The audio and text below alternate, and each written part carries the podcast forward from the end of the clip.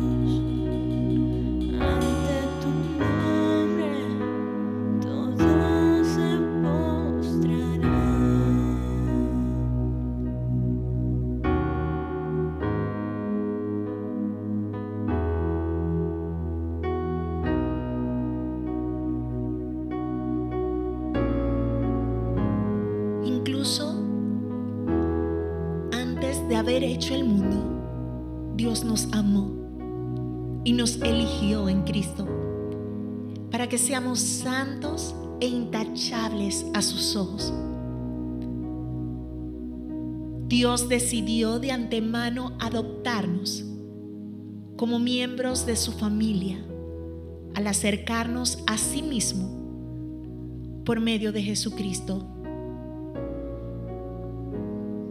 Eso es precisamente lo que Él quería hacer.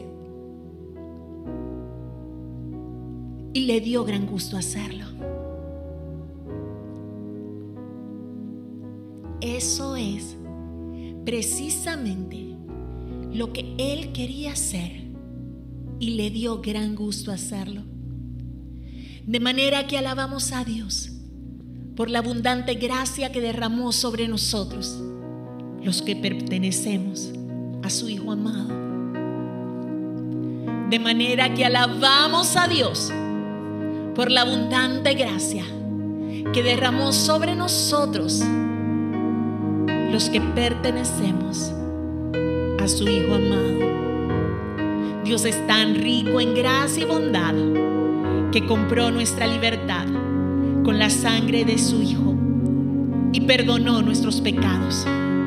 Él desbordó su bondad sobre nosotros junto con toda la sabiduría y el entendimiento. Ahora Dios nos ha dado a conocer su misteriosa voluntad respecto a Cristo, la cual es llevar a cabo su propio buen plan. Y el plan es el siguiente. A su debido tiempo, Dios reunirá todas las cosas y las pondrá bajo la autoridad de Cristo. Todas las cosas, las que están en el cielo y también las que están en la tierra. Es más, dado que estamos unidos a Cristo, hemos recibido una herencia de parte de Dios, porque Él nos eligió de antemano y hace que todas las cosas resulten de acuerdo con su plan. Aleluya, aleluya. Porque hemos oído la verdad, la buena noticia de que Dios salva.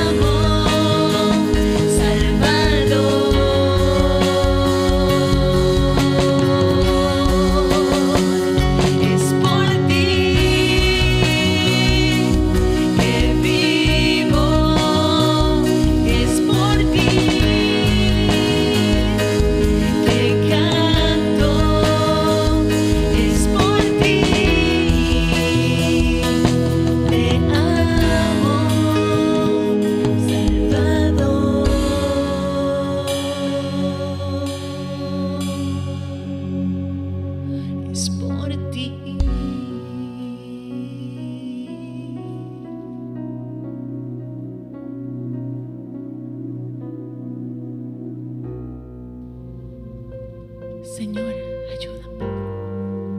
Hasta llegar al punto de poder decir, ya no vivo yo, sino que Jesús es quien vive en mí. Que vivo por Él, porque Él murió y resucitó. La mayor victoria, la muerte, no pudo retenerlo. Jesús resucitó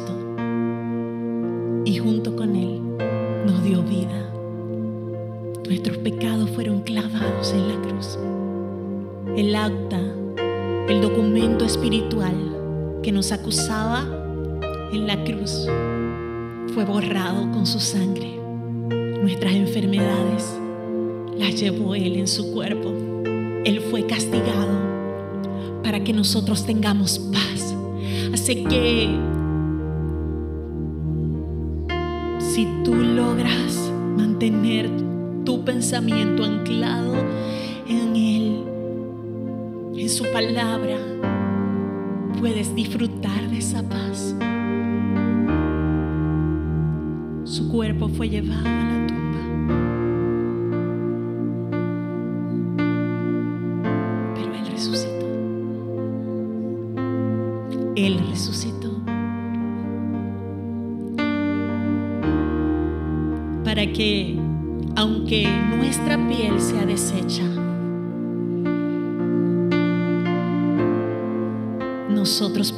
Seguir siendo gloria y alabanza para Él. Aunque esta mi piel sea deshecha, yo te alabaré por la eternidad, porque tú vives, Jesús, porque tú resucitaste y estás preparando lugar para mí, porque soy tu hijo. Eres maravilloso, Dios. Eres maravilloso. Tu plan es maravilloso. Tú eres maravilloso, Dios.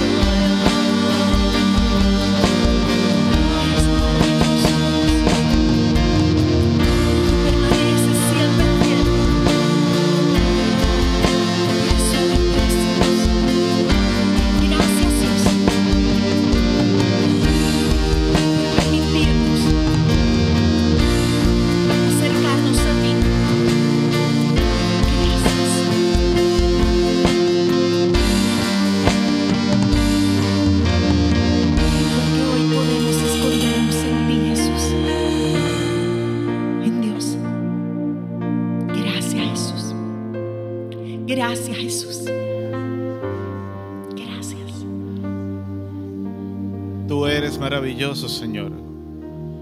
Y no hay otro como tú.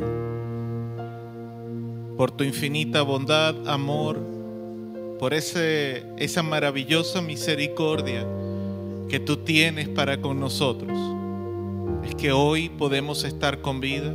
Es que hoy podemos decir gracias por todo lo que tú nos suples, por todo cuanto tú nos provees. Gracias Padre, damos hoy porque un día como hoy celebramos, conmemoramos que tú resucitaste de entre los muertos para darnos vida y para dárnosla en abundancia. Por eso, Padre, hoy en el nombre de Jesús estamos agradecidos. Gracias porque diste el poder a Jesús para resucitar de entre los muertos. Gracias porque tú eres el Dios que nos das y nos suples todo cuanto podemos necesitar en nuestra vida. Gracias por llegar a tiempo en nuestras vidas, Señor, y salvarnos del pecado. Gracias por fijarte en nosotros a pesar de nuestra de nuestro pecado, de nuestra inmundicia, aún incluso a pesar de que constantemente y diariamente nos apartamos o nos separamos de ti. Que nuestra naturaleza, nuestro instinto es separarnos de ti. Gracias porque a pesar de nosotros, a pesar de todo nuestro pecado, tú nos sigues recibiendo como un buen padre que eres. Gracias Señor por suplir para todas y cada una de nuestras necesidades conforme tus riquezas en gloria. Y de lo mucho Señor que tú nos das, consagramos la porción que hemos consagrado, que hemos apartado, que hemos separado de lo que tú nos has dado para presentarlos hoy como ofrendas, como diezmos. Gracias Padre por el techo sobre nuestras cabezas. Gracias por los alimentos que podemos llevar a nuestras mesas. Gracias por el vestido para nuestros cuerpos, por el calzado. Gracias Padre por cada porción de provisión por medio de la cual tú nos permites, Señor, vivir dignamente. Gracias Padre, incluso por los momentos de necesidad, porque en ellos entendemos, en ellos, podemos ver como tu mano de poder, como tu diestra de justicia y misericordia nos sostiene y nos muestra su amor. Hoy, Padre, consagramos ante ti lo que hemos apartado. Y te pedimos, Padre, que tu provisión no falte en ninguna mesa de aquellos que creen y confían en ti. Porque en ti hemos puesto nuestra esperanza. Y la esperanza que es en Dios nunca avergüenza. Porque tú no avergüenzas a tus hijos, porque tú no avergüenzas a aquellos que esperan y confían en ti. Gracias, gracias, gracias por ser un Dios tan maravilloso como lo eres. En el nombre glorioso de Jesús. Amén amén. Aleluya.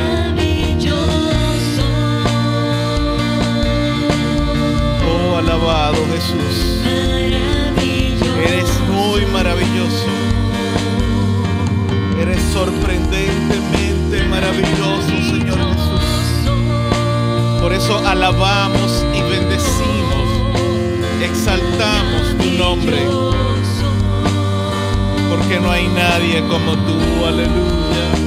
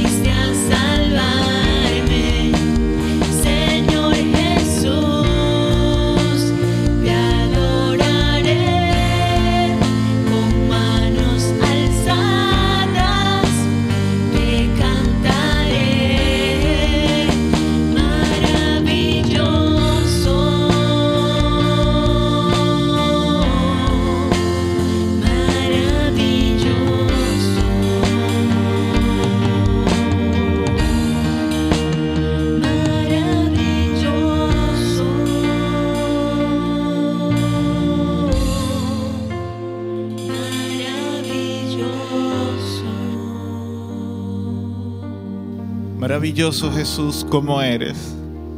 Hoy pedimos que tu Espíritu Santo, que vive y mora en los corazones de aquellos que han aceptado tu sacrificio en la cruz como medio de salvación, que hoy ministre a nuestros corazones por medio de lo que tú has preparado para cada uno de nosotros.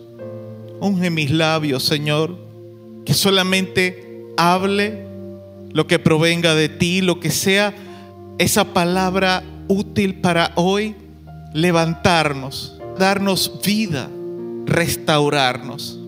Que en el nombre de Jesús, todo espíritu apocado, todo espíritu desanimado, todo espíritu aletargado pueda ser reanimado por tu presencia.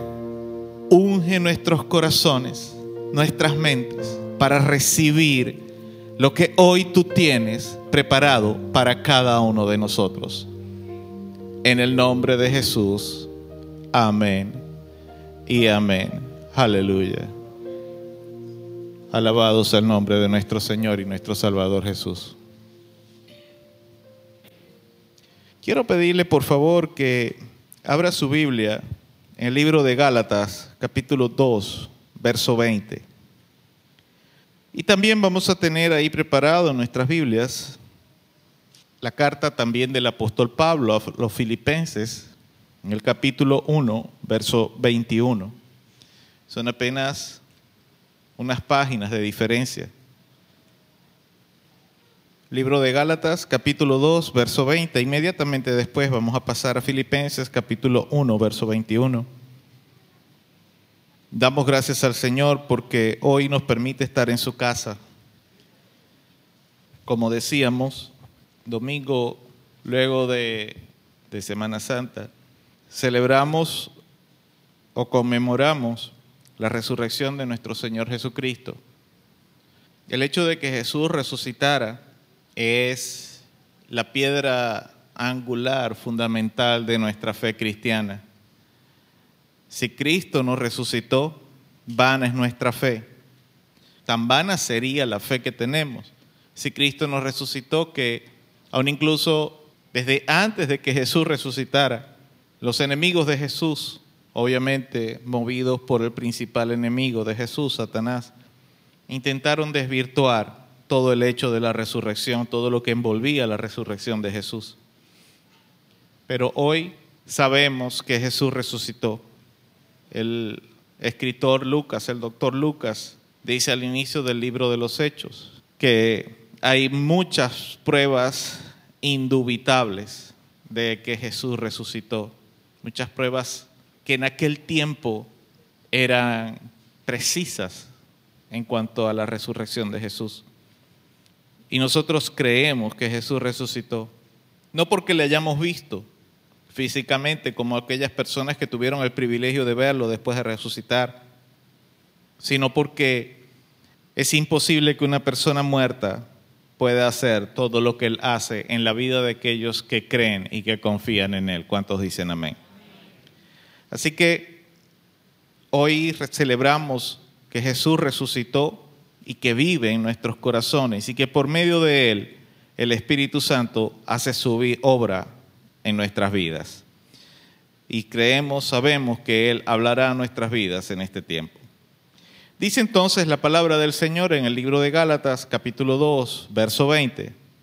Con Cristo estoy juntamente crucificado y ya no vivo yo, mas vive Cristo en mí. Y lo que ahora vivo en la carne, lo vivo en la fe del Hijo de Dios, el cual me amó y se entregó a sí mismo por mí. Eso es Gálatas capítulo 2, verso 20. Ahora, Filipenses capítulo 1, verso 21. Porque para mí el vivir es Cristo y el morir es ganancia. Dios añada bendición, liberación, salvación y salud por su santa y bendita palabra. ¿Cuántos dicen amén? Un dicho popular dice, todo depende del cristal con que se mire. Y por lo general se utiliza para señalar que algo puede ser bueno o puede ser malo dependiendo de la perspectiva o del ángulo en que se le vea o cómo se le tome. Como humanos, esto es algo que hemos aprendido de forma, vamos a decirlo así, natural o espontánea a medida que vamos creciendo y lo hemos ido aplicando a distintas áreas de nuestra vida, incluso también a lo espiritual. En muchas ocasiones creemos que hay cosas que espiritualmente pueden ser buenas para nosotros o malas, dependiendo del contexto en el que se, se le tome. Ahora, el título de mi mensaje o del mensaje que el Espíritu Santo ha preparado para nosotros, ha puesto en mi corazón compartir con la iglesia, con cada una de las personas que me escucha en esta mañana o en este tiempo, bien sea por radio o por internet. El título del mensaje es Vivir o Morir. No es cualquier cosa que en este pasaje de Filipenses capítulo 1, verso 20, el apóstol Pablo dice, para mí el vivir es Cristo y el morir es ganancia. No es poca cosa esta frase o esta oración que el apóstol, esgrime, porque el apóstol estaba hablando de su propia vida. Él no estaba hablando de cualquier persona o de terceras personas o de alguien que, que pudiera acercarse a él. No, él estaba hablando de cómo él percibía su propia vida, cómo el apóstol percibía la forma en que él vivía su vida, la forma como él vivía cada momento de su vida. Aún incluso la forma como él percibía el ministerio que había recibido de parte de Cristo. Ahora, ¿podríamos algunos de nosotros pensar en esta frase por un breve momento y luego decirla como si fuera una realidad en nuestra propia vida? Piense de nuevo en esta frase. Lean, si tienen su Biblia abierta, Filipenses capítulo 1, verso 21. Léalo por un momento nuevamente, prestando toda la atención posible, fijando toda su atención posible y tratando de, llevar ese pasaje, esa, esa, frase, esa oración que dice el apóstol, a, a un nivel muy personal e íntimo. ¿Podría usted decirla como si fuera una realidad en su propia vida? Porque para mí el vivir es Cristo y el morir ganancia. ¿Podría usted decirla? Es probable que quienes no se atrevan a repetirla no lo hacen porque tengan miedo, sino porque han entendido lo que esto significa. Y más que miedo, es temor. Ese temor reverente que tenemos a lo que implica una frase tan poderosa como esta.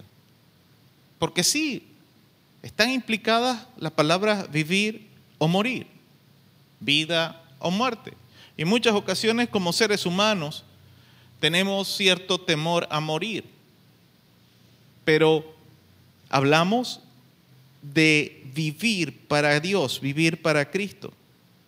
Entonces, decía hace un momento que ese dicho popular que dice todo depende del cristal con que se mire, que es aplicado a a que algo puede ser bueno o malo según la perspectiva con la que se vea. Entramos entonces a nuestro primer punto. Y el primer punto lo he titulado, lo he llamado cuestión de perspectiva. La palabra perspectiva se define como la manera de representar uno o varios objetos en una superficie plana que da la idea de posición, volumen o situación que ocupan en el espacio con respecto al ojo del observador. Es decir, no es tanto el lugar donde se encuentra un objeto, sino el punto en el que está el ojo de la persona que, ve el objeto.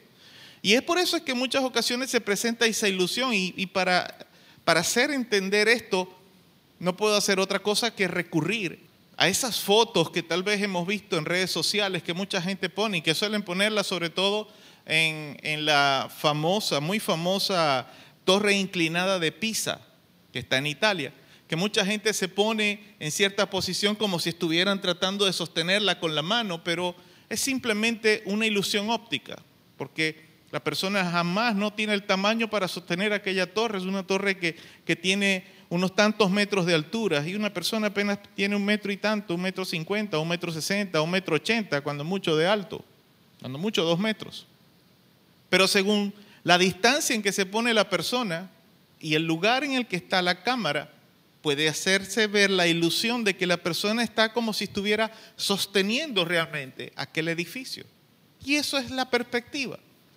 La persona no está sosteniendo el edificio, pero se puede creer, se puede hacer ver. Quienes no conozcan la realidad pueden creer, puede asumir que en realidad sí está sosteniendo el edificio. Pues bien, nosotros necesitamos entender la perspectiva que el apóstol tenía cuando él escribió esta frase al libro, perdón, a la gente de, de Filipos, de la ciudad de Filipos, los cristianos de Filipos. Y para ello necesitamos leer con detenimiento el verso 20. Pues en el verso 20 está la explicación de lo que significa el verso 21.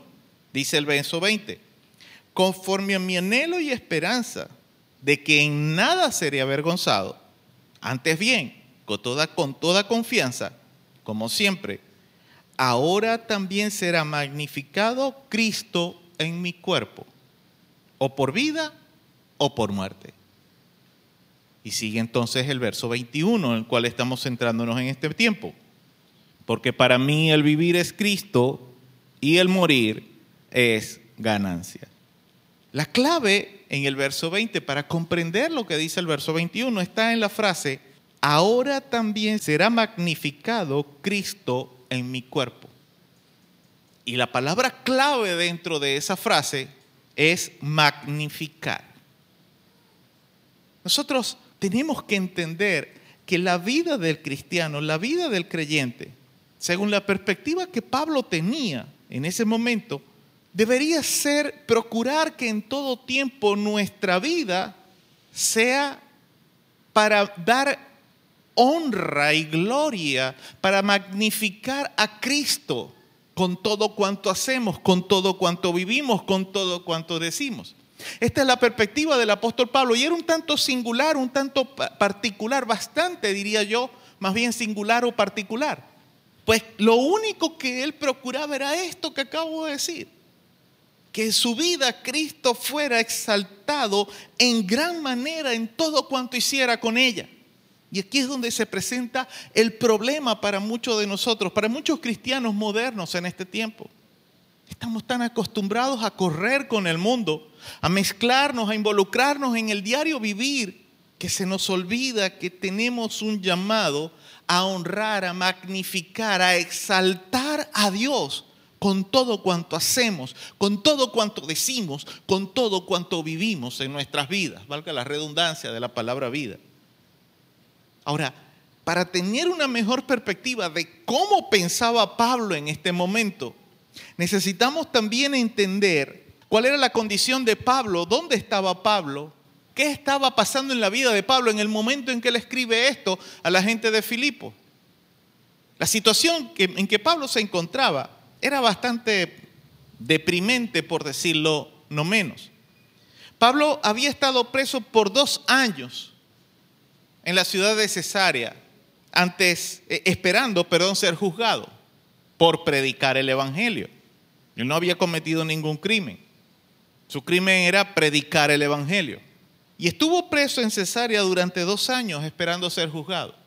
Pero como el asunto ya se estaba tornando medio extraño, Pablo, por el hecho de que era judío, pero también tenía desde nacimiento la nacionalidad romana, era romano, un ciudadano del imperio romano, él había apelado al derecho que tenía de ser juzgado por el mismo emperador, por César donde estuvo también encarcelado dos años más. El punto es que el, consenso universalmente aceptado para el tiempo en el que Pablo escribió la carta a los filipenses es que Pablo escribió esta carta al final del primer año de su encarcelamiento en Roma. Es decir, ya para este tiempo, Pablo tenía tres años de estar preso. Pero no solamente era el hecho de que estaba preso, él estaba siendo juzgado por predicar el Evangelio, pero dentro de las posibles sentencias que podía recibir, estaba la pena de muerte. Y por eso es que Pablo dice, si vivo o muero, lo hago para Dios, lo hago para el Señor. La situación de Pablo, como podemos ver, no era una situación sencilla. Estaba privado de libertad, esperando ser juzgado y posiblemente recibiría una condena de muerte. Pero Pablo le dice aún así a la gente de Filipo, porque para mí el vivir es Cristo y el morir es ganancia. Tremendo. Y escuche, y es muy asombroso la forma como Pablo se expresa, porque en esta carta Pablo no se queja de nada. De hecho, según los estudiosos bíblicos, los eruditos bíblicos, la gente que dedica toda su vida nada más al estudio de las escrituras, ellos concuerdan o han llamado a esta carta, la carta a los filipenses, como la carta del gozo. Porque es la carta donde Pablo más habla de gozo, de tener alegría, de, de tener ese gozo profundo del Señor. Y es paradójico si se quiere, porque Pablo estaba preso, ya tenía tres años de estar preso, y Pablo no se queja de nada, no se queja de su prisión, no se queja de, de que tal vez podía ser muerto por predicar el Evangelio, por fundar la, iglesia en Filipo, por, por tantas cosas que había hecho para el Evangelio, por Cristo, por causa de Cristo. Y lo que estaba padeciendo, y no se quejaba de nada de eso, sino que por el contrario, habla de gozo, habla de tener una perspectiva mm, diferente a lo que nosotros solemos tener en medio de las situaciones que vivimos. El apóstol lo que le preocupaba era mantener en su vida una actitud en la que Cristo fuera magnificado en todo, que Cristo fuera glorificado en todo lo que hiciera en su vida. Pablo, repito, no se queja de la prisión. Y para nosotros puede ser asombroso. Pablo no se queja de lo que estaba viviendo. Y puede ser asombroso también para nosotros. Pablo no se queja de que tal vez hubiera una sentencia de muerte para él. Y también puede ser asombroso para nosotros. Pero más asombroso debería ser que aunque no, no la ausencia de ninguna de, de estas quejas, sino que hable más bien de tener gozo en su vida y en su corazón. Eso debería ser más asombroso todavía. Porque en ocasiones nosotros, como seres humanos, podemos tener, cuando afrontamos situaciones difíciles, de manera muy estoica, es decir, resistimos muchas cosas en nuestra vida y no nos quejamos. Pero no hablamos de que estamos gozosos o alegres. No hablamos de que tenemos esperanza en medio de las situaciones que vivimos. Y es cuando manifestamos, no solamente hablamos del gozo y de la esperanza cuando estamos pasando por medio de situaciones difíciles, lo que hace que nuestro testimonio como cristianos sea impactante para la vida de las personas. No es solamente no quejarnos, sino ser capaces de demostrar que tenemos gozo en medio de las pruebas.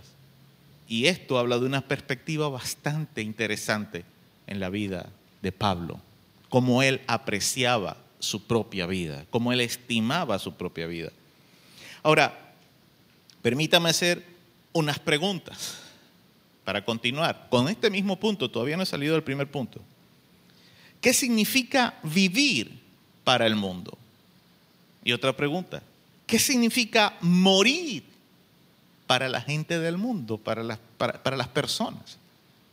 ¿Qué significa vivir? ¿Qué significa morir?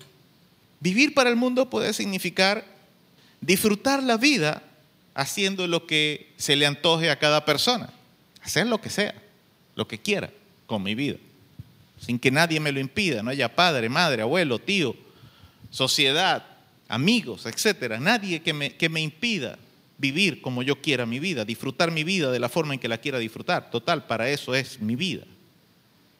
Vivir para el mundo puede significar festejar o parrandear todas las semanas, tener cómo hacerlo, irme de fiesta todas las semanas, tener dinero o propiedades, eso puede ser vivir para el mundo, prosperar, progresar, ser respetado puede ser un concepto de vivir, de disfrutar la vida para el mundo. Hacerse de una profesión, de un nombre, alcanzar fama tal vez, puede ser vivir, puede, puede representar lo que es vivir según el concepto del mundo. Tener una familia numerosa, una familia bonita, vamos a decirlo así. Un buen esposo, una buena esposa, unos buenos hijos. Que los hijos sean reconocidos como personas de bien en la comunidad.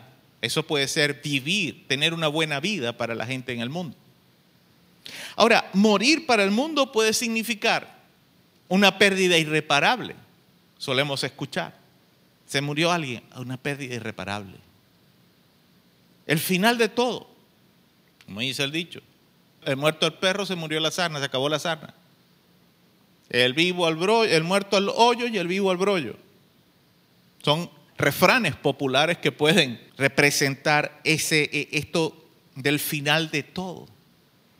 Morir para el mundo puede significar motivo de tristeza, puede significar el fin del sufrimiento. Si es una persona que ha tal vez vivido durante los últimos años de su vida con una enfermedad terminal, con mucho dolor. Como decía hace un momento, dado que nosotros los cristianos somos seres humanos, seguimos siendo humanos cuando aceptamos a Cristo, muchos cristianos tienen una perspectiva muy similar a estas cosas que acabo de decir, de cómo el mundo concibe el vivir o el morir. Es decir, tienen una visión muy parecida en cuanto al significado de lo que es la vida o lo que es la muerte en sus propios seres. Pero, ¿qué debería significar para el cristiano el vivir? ¿Qué debería significar para el cristiano morir? ¿Cómo debemos nosotros entender la palabra vivir o morir? Según lo que la Biblia nos enseña, según lo que Dios quiere de nosotros. Pues bien, el apóstol Pablo responde de una manera muy simple y muy sencilla. Para él, vivir es igual a Cristo. El morir es igual a ganancia. Punto y se acabó. Para Cristo, para Pablo, perdón, el vivir era ser un seguidor legítimo, fiel, cabal, exacto y pulcro de Cristo. Para el apóstol Pablo, morir no era el final de todo, no era el fin de un sufrimiento, no era un motivo de tristeza, no era una pérdida irreparable. Para Pablo, morir era ganancia. ¿Cuál es nuestra perspectiva en cuanto a vivir o a morir? Mi segundo punto entonces, el vivir es Cristo. Si el apóstol vivía, deseaba que su vivir, es decir, que su estilo de vida fuera uno que agradara a Cristo. Pablo no concebía que hubiese una vida estando separado o apartado o viviendo sin hacer la voluntad de Dios en su vida, porque su vida había encontrado todo sentido en el Señor. Recordemos quién era Pablo antes de, ser confrontado por Cristo en el camino a Damasco. Pablo era un erudito, un estudioso de la ley, de los profetas, de, toda la literatura, la literatura religiosa judía. Y en su celo, él había comenzado a perseguir a aquellos seguidores de ese tal Jesús. Porque a él le parecía que ellos estaban blasfemando el contenido real, el espíritu real de la ley de Dios. Y entonces él procuró embarcarse en una misión para él noble. Sin embargo, con todo ese celo que él tenía por la ley de Dios, se sentía vacío, se sentía mal. No había encontrado nada que satisfaciera su necesidad, la necesidad que tenía en su espíritu, en su alma, en su corazón. Por eso él dice que había encontrado todo sentido en el Señor. Y por eso Él dice, para mí el vivir es Cristo. No tiene sentido vivir si no tengo a Cristo, si no hago la voluntad de Dios. Pablo quería glorificar dándole el primer lugar a Cristo en su vida. Su vivir no era el dinero, ni la fama, ni el poder, ni los amigos, ni aún su libertad. Pablo buscaba, como enseñó Jesús, primeramente el reino de Dios y su justicia, porque logró entender que todo lo demás vendría por añadidura. Aleluya. Eso era para Pablo el vivir. ¿Sabe? Pero hoy en día muchos cristianos, muchos de nosotros, aunque no lo decimos de forma directa, que procuramos como el mundo vivir por la fama, por disfrutar, por tener X o Y o cosa. Muchos de nosotros tal vez podemos decir, para mí el vivir es Cristo. Aunque no lo decimos de forma directa, que buscamos fama, que buscamos dinero, que buscamos poder, que buscamos tener muchas amistades, de forma inconsciente decimos qué es lo que realmente importa para nosotros. Mire, lo que posteamos en redes sociales habla de qué es para ti el vivir. La gente que seguimos en redes sociales, la gente que leemos, en lo que invertimos nuestro tiempo leyendo, oyendo, habla de qué es para nosotros el vivir. Nada habla más de vida que las cosas en las que nosotros gastamos nuestra vida, consumimos nuestro tiempo de vida. Si yo le dijera a usted que usted tiene de vida una semana, ¿cómo invertiría el tiempo que le queda de vida?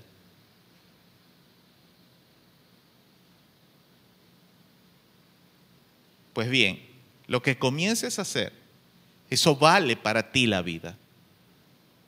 Pablo decía, para mí el vivir es Cristo. No hay otra forma de apreciar la vida. Cuando una persona, cristiana o no cristiana, da la prioridad a cualquier cosa en su vida, de eso está diciendo que es importante en su vida. Si da prioridad a lo frívolo, a lo frívolo, perdón, su vida es una vida frívola. Si tú das importancia a la comida, tu vida es la comida.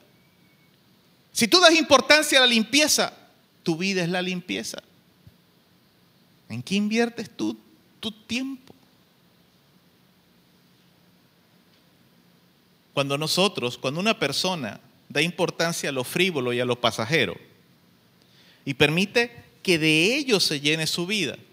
Esa persona, sin darse cuenta, va a llenar su vida de miedos, envidias, egoísmo, arrogancia, soberbia, orgullo, codicia, avaricia y sentimientos parecidos a estos. Los que cuando se instalan en el corazón de la persona se convierten en ladrones muy hábiles del genuino gozo y sentido de la vida.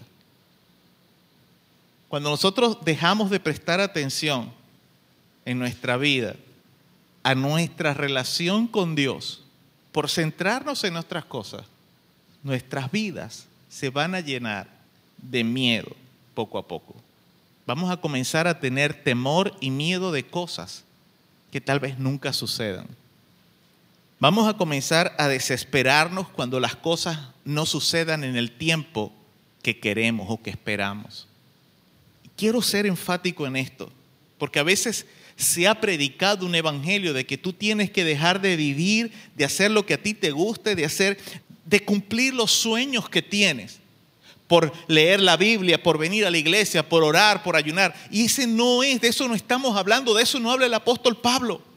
Porque Pablo había dedicado su vida al ministerio de la predicación del Evangelio, al trabajo. Él trabajaba, su trabajo era predicar el Evangelio, pero sabía que había gente que no podía hacer eso, que no tenían ese llamado y tenían que desarrollar una vida, una familia, tal vez tener una profesión. Y de alguna manera contribuirían, Dios los usaría para los propósitos de que el Evangelio se extendiera. Entonces, puede ser que tú tengas el llamado de parte de Dios de cumplir tu sueño de ser médico, doctor, abogado, ingeniero, lo que sea que tú sueñes ser.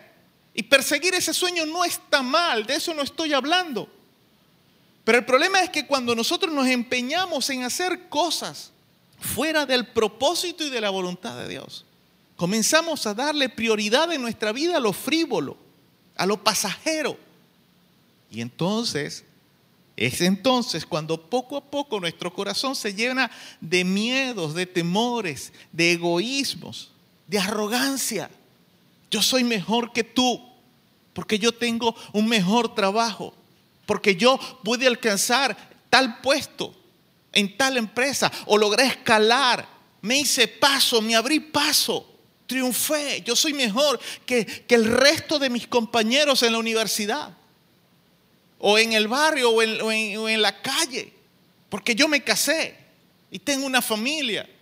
Mis hijos son personas de bien, nunca han tenido problemas. Cuando fijamos nuestra atención en ese tipo de cosas, poco a poco nuestro corazón se llena de arrogancia, de soberbia, de orgullo. Y entonces comenzamos a tener miedo. Y el sentido de la vida lo perdemos. Muchos han vivido así. Y su muerte sí ha sido realmente una pérdida irreparable. Ya que todo lo que aparentemente habían logrado en su vida, tuvieron que dejarlo aquí como cualquier otro mortal. Todos nos vamos desnudos, así como llegamos. Nos entierran con ropa, pero igualito esa ropa nadie más la usa, nadie más la puede ni verla siquiera. Nos pueden vestir. eh, ayer o hoy, no recuerdo, ayer, ayer leí una noticia de una novia, una muchacha que se murió en la despedida de soltera. Estaban celebrando la despedida de soltera y se murió. Y le enterraron vestida de novia, con su vestido de novia. No tenía el vestido de novia puesto cuando se murió, pero la enterraron con el vestido de novia. Ok, un tanto simbólico, si se quiere. Pero el punto es que ese vestido no lo van a poder apreciar bien ahí, en la urna. Y después que la entierren, nunca más nadie va a poder ver ese vestido. Tristemente, muchas personas viven sus vidas así, de manera frívola, prestando atención a lo pasajero. Personas que viven prestando atención a la juventud. Es que no se me vean las arrugas. Pero es que ya va, si no te queréis morir, te van a salir arrugas, papá, mamá. La única forma que no te salgan arrugas es que te muráis joven. No queréis que te salgan canas, te van a salir. Ni que hagáis lo que hagáis. Tercer punto, el morir es ganancia.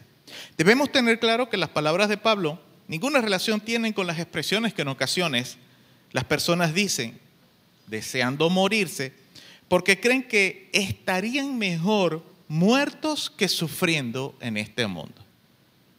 Dichos como por ejemplo, por una mala vida, un descanso eterno. Depende. Si te mueres con Cristo, descanso eterno. Si te mueres sin Cristo, sufrimiento eterno. No es que el vacío. Doctrinas, creencias en cuanto a, a- lo que hay después de la muerte, muchas.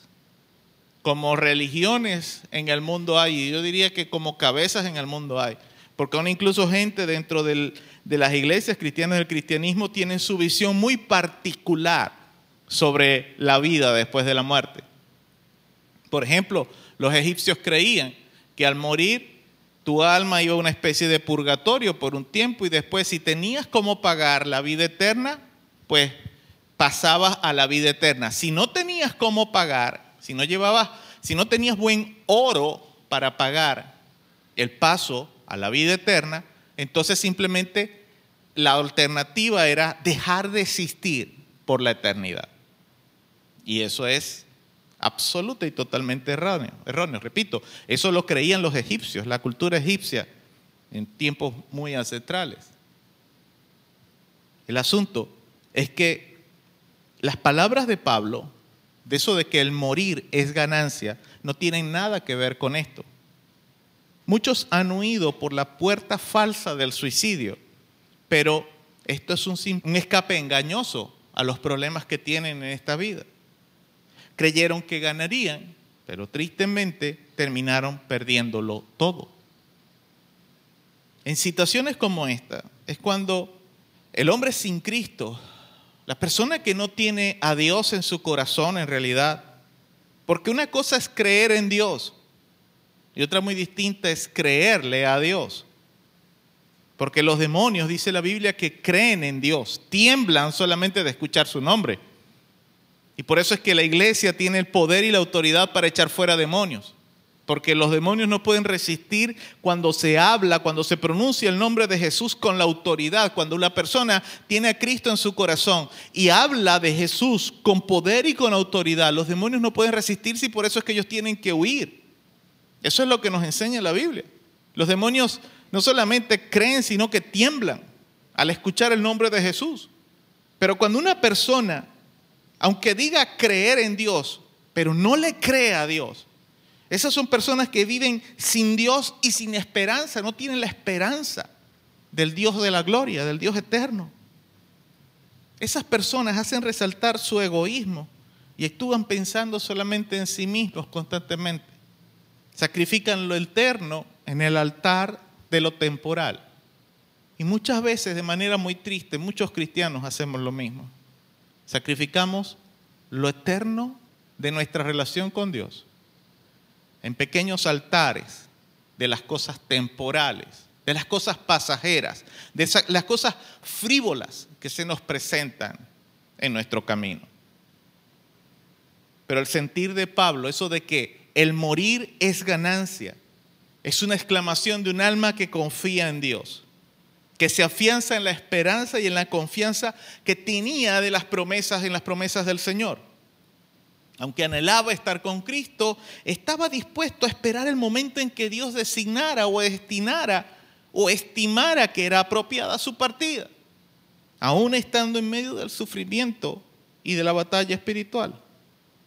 Ahora, ¿de qué ganancias que habla Pablo? ¿En qué sentido Pablo estaría ganando algo si estaba muriendo, si estaba tal vez muriendo, o si iba a morir, si pendía una sentencia de muerte sobre él? Cuando una persona está en Cristo y gozas de las bendiciones de la relación que, de una relación que da sentido a su vida, como lo es la relación con Cristo, la muerte no significa el fin de esa relación, sino más bien la entrada a la plenitud de esa relación con Cristo. Ahorita, en este tiempo, en esta tierra, en este cuerpo mortal, tenemos una relación limitada, vamos a decirlo así, con Cristo. Yo estoy seguro que usted tiene preguntas sin responder en cuanto a cosas que la Biblia dice. ¿Y sabe por qué no las podemos entender? Yo las tengo. Si usted las tiene, bienvenido al club. Yo tengo preguntas que no he podido responder de cosas que he leído en la Biblia. Misterios que no vamos a poder encontrar la respuesta porque nuestra capacidad de razonamiento es limitada. Y los misterios que Dios tiene son infinitos, son ilimitados. No podemos entenderlas entonces. Es imposible que yo pueda echar el contenido de una pipa de 200 litros de agua en este vaso. ¿Por qué? Porque la capacidad de este vaso es limitada. ¿Sí me entiende? Yo no puedo echar 200 litros de agua en este vasito que cuando mucho le cabe, no sé, 100, 100 mililitros de agua. Pues lo mismo sucede con nosotros. No podemos entender todo lo que Dios es y representa y lo que hay en el universo. No lo podemos depositar en nuestra mente porque es imposible para nosotros. Por eso tenemos una relación limitada, si se quiere, con Cristo, limitada por las capacidades de nuestro cuerpo humano.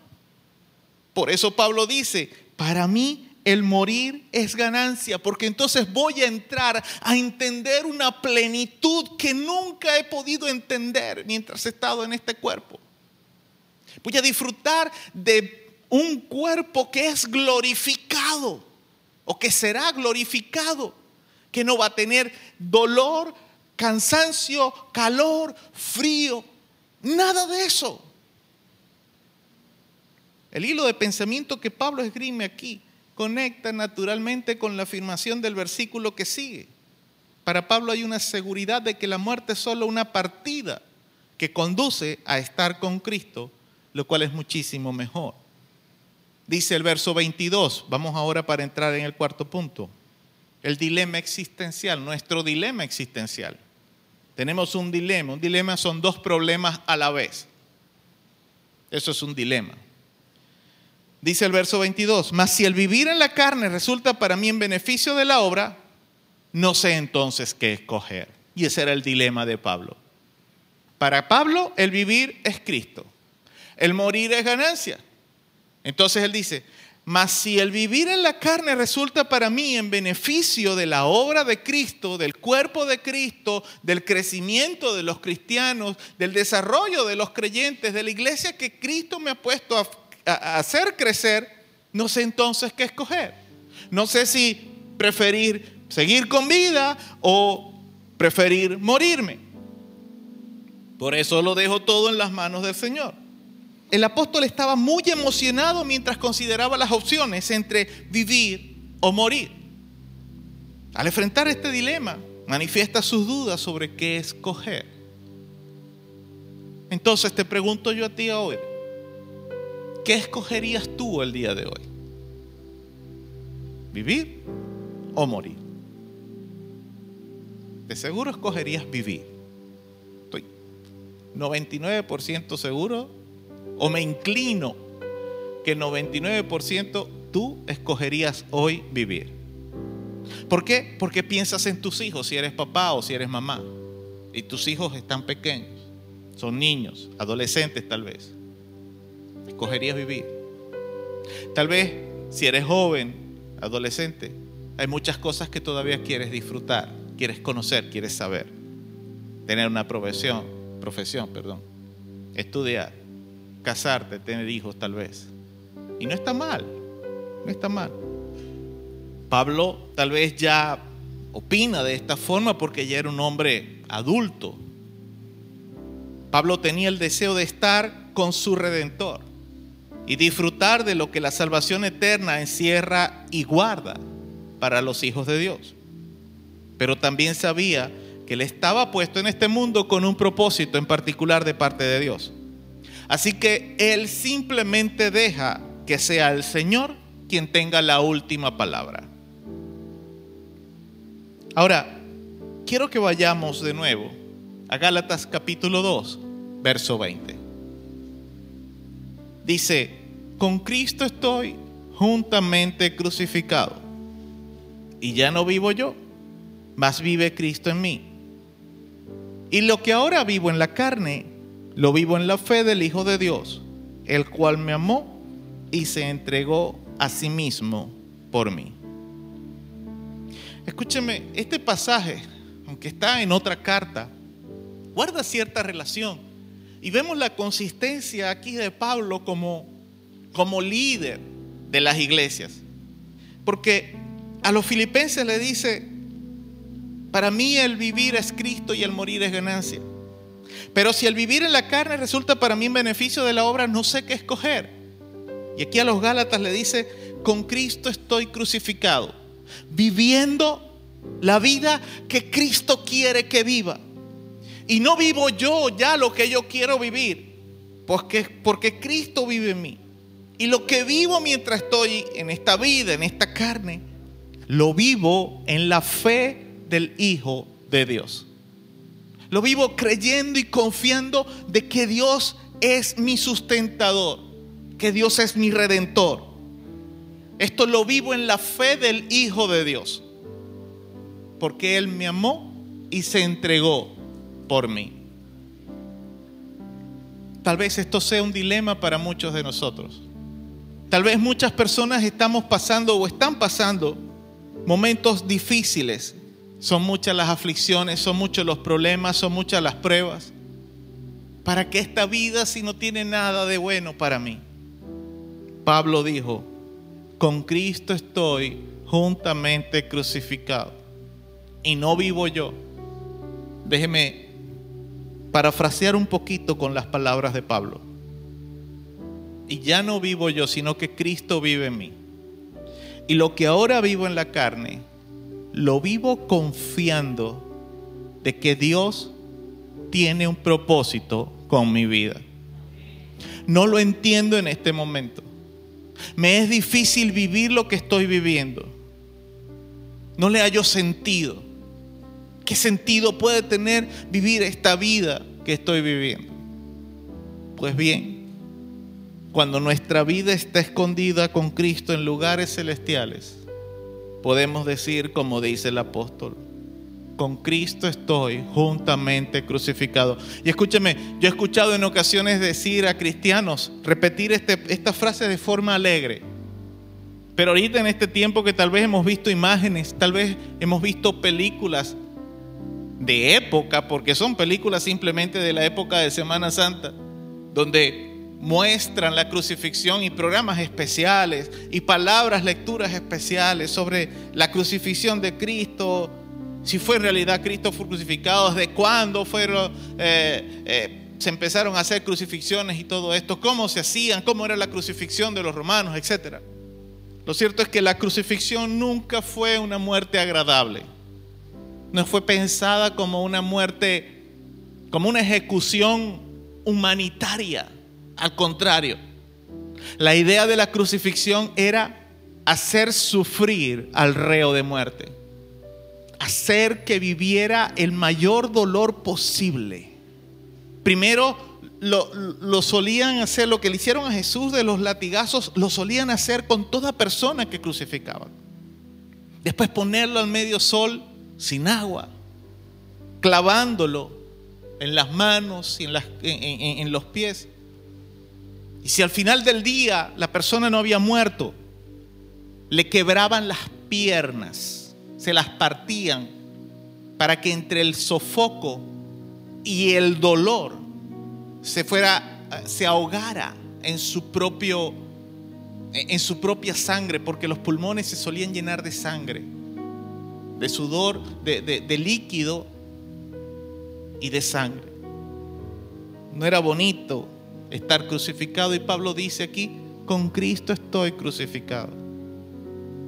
Decía Pablo, para mí el vivir es Cristo y el morir es ganancia. ¿Qué significa entonces para ti como cristiano vivir? ¿Para quién vives? ¿Para qué vives? ¿Tienes miedo a la muerte? Quiero pedirle por favor que cierre sus ojos. Padre, en el nombre de Jesús. Gracias por permitirme hoy hablar lo que pusiste en mi corazón. Desde el principio, todo ha dependido de ti.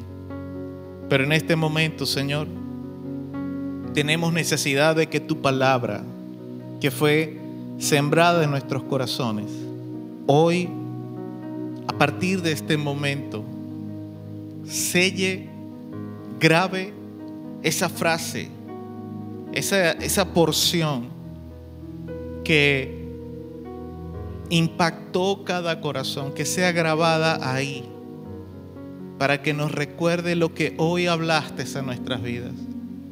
Porque si vivir o morir para cada uno de nosotros debe tener un sentido en particular, una perspectiva en particular. Para Pablo, su perspectiva era que vivir, el vivir era Cristo. Su vida estaba asignada por Cristo, por el Evangelio, por el llamado, por el ministerio que tenía. Pero esa era la vida de Pablo. Esa era la perspectiva, esa era, esa era la convicción que había en Pablo que hoy cada uno de nosotros, Señor, podamos tener una perspectiva, una, una convicción particular, oh Dios, en cuanto a nuestra vida. Cada uno de nosotros, Señor, tiene sueños, anhelos, metas. Algunos tal vez ya las estamos compartiendo con una persona como esposo o como esposa. Algunos lo compartimos con nuestros hijos aún incluso tal vez.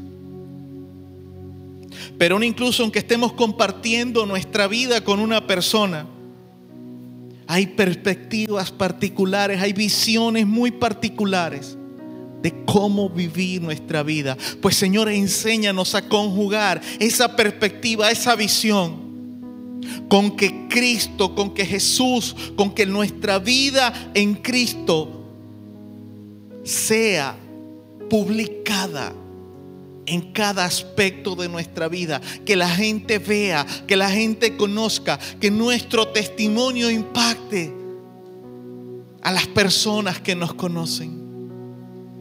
Que hoy podamos decidir, oh Dios, qué significa para nosotros el vivir.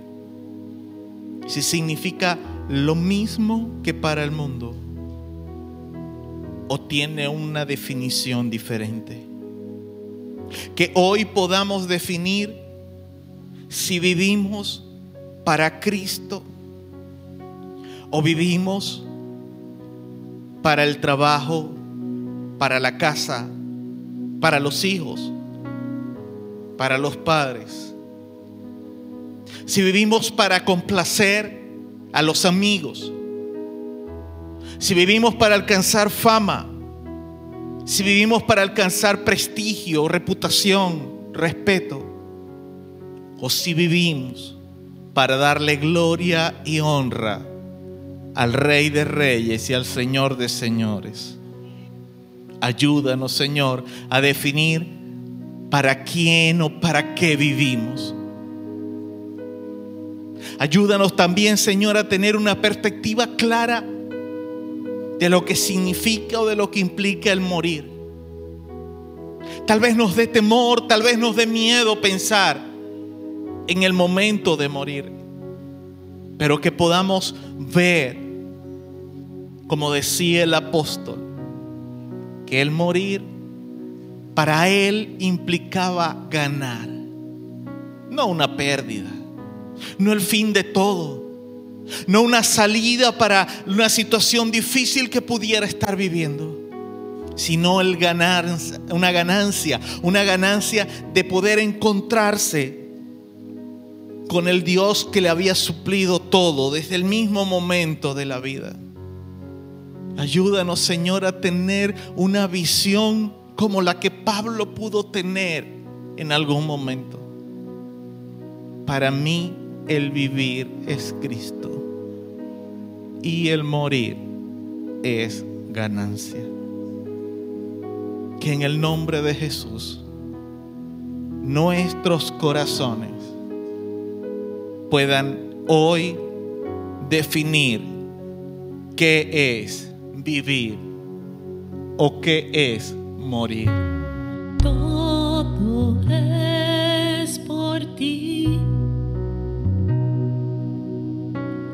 Fuiste a la cruz por mí.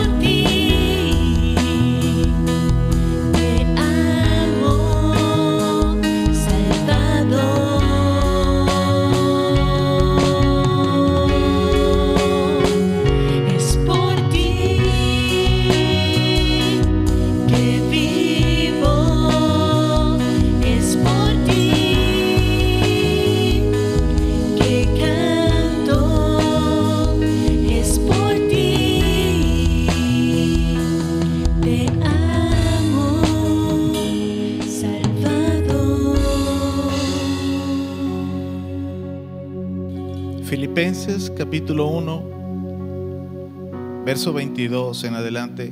Quiero que preste atención a esta versión parafraseada de la Biblia.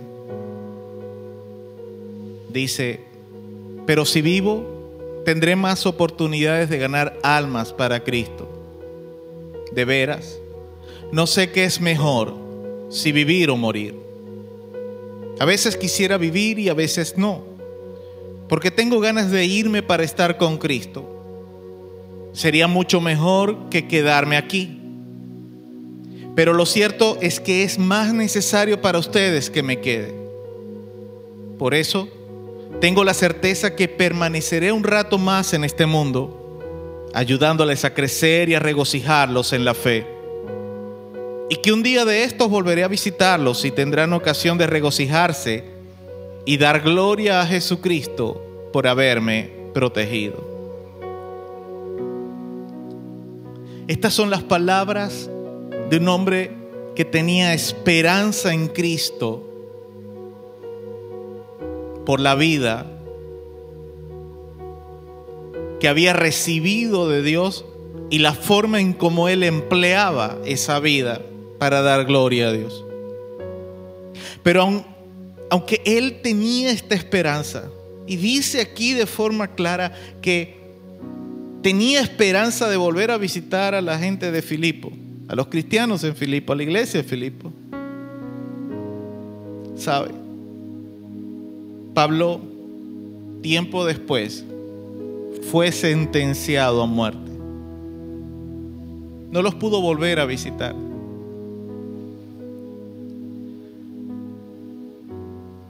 Pero la esperanza que es en Cristo no avergüenza, dice la palabra.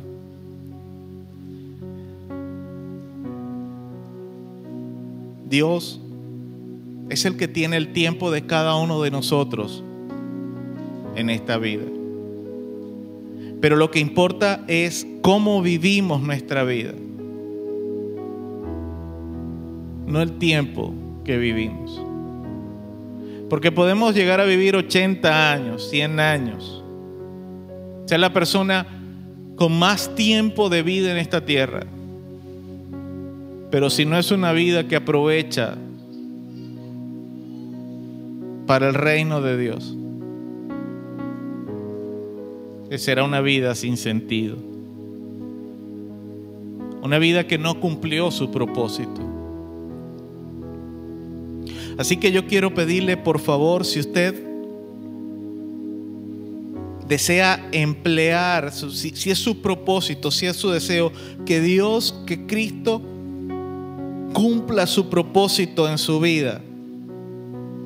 Quiero pedirle por favor que se ponga en pie por un momento ahí en el lugar en el que se encuentra.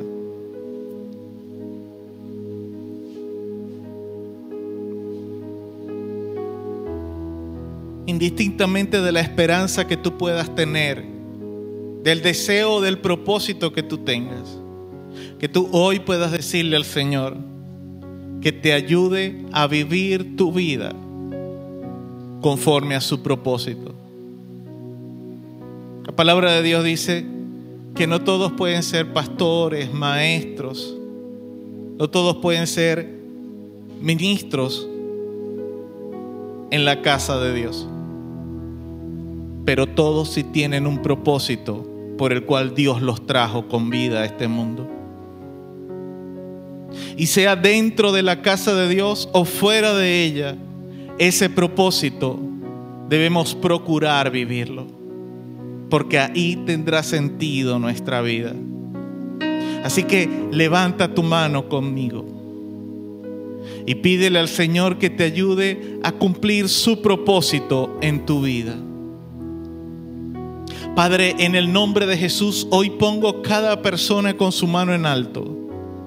Viene aquí en el templo o en su casa en este momento. Y te pido, Señor, que tú fortalezcas sus convicciones. Que des revelación, Señor, en cuanto a las cosas que deban ser renovadas, transformadas, cambiadas en su mente y en su corazón. Que en el nombre de Jesús, Señor, tú te glorifiques en su vida.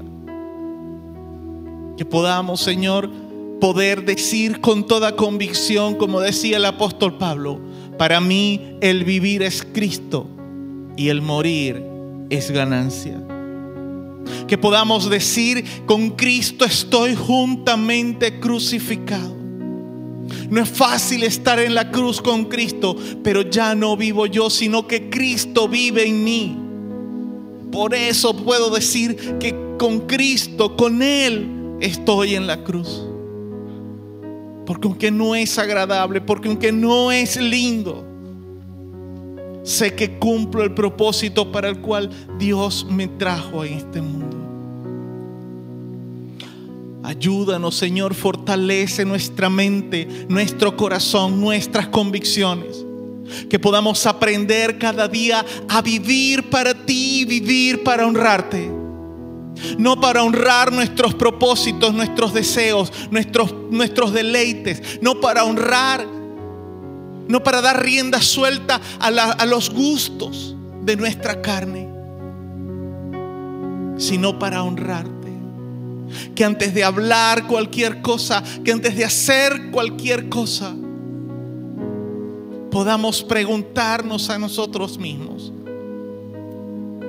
si esa, esa palabra, esa actitud, esa acción dará gloria al Rey de los cielos. Por eso, Padre, en el nombre de Jesús, hoy pongo delante de tu presencia cada una de las vidas que hoy levantan su mano. Porque entienden que solamente es por ti que su vida fue dada. Que solamente es por ti que hoy pueden levantar su mano en alto. Y solamente es por ti que son fortalecidos. Por eso ahora, Padre, en el nombre de Jesús, te damos gracias. Agradezco, Señor, porque tú eres el Dios que todo lo llenas en todo. Que a pesar de nuestras debilidades, de nuestras fallas y flaquezas, tú te fijas en nosotros para darnos vida. Gracias Padre por darnos vida.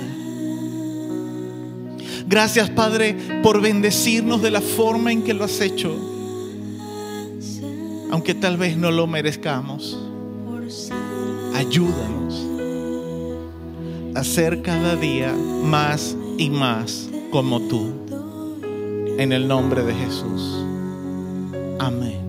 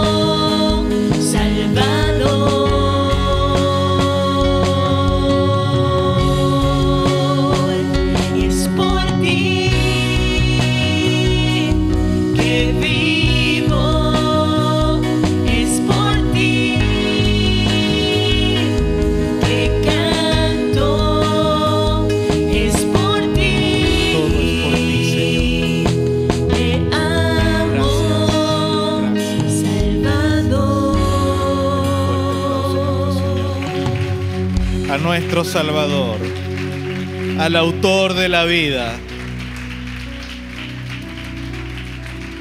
al Rey de Reyes y Señor de Señores.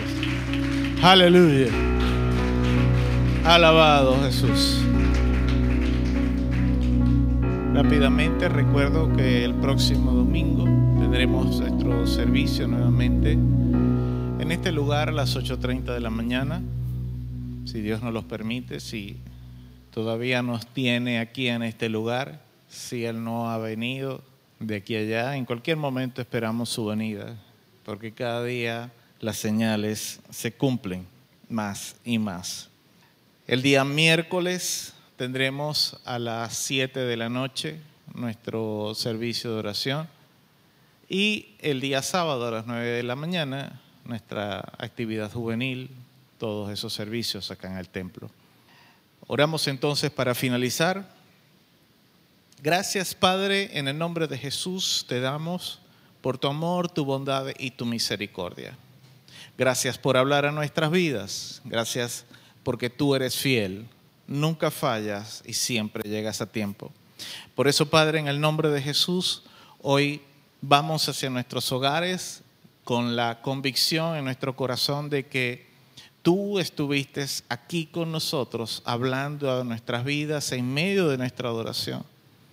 Te damos gracias porque sé que también ministraste en el corazón de cada persona que pudo escuchar este audio por medio de internet o de la radio. Y creemos, Padre, que seremos fortalecidos para vivir esa vida conforme a tu propósito, al propósito que tú tienes para cada uno de nosotros. En el nombre de Jesús, bendecimos cada familia, cada vida en este tiempo, Señor, y que tú nos ayudas a vivir conforme a tu voluntad. En el nombre de Jesús, amén y amén. La bendición del Padre del Hijo y del Espíritu Santo sobre cada vida, sobre cada familia. Muchas bendiciones y paz de Dios sobre su vida.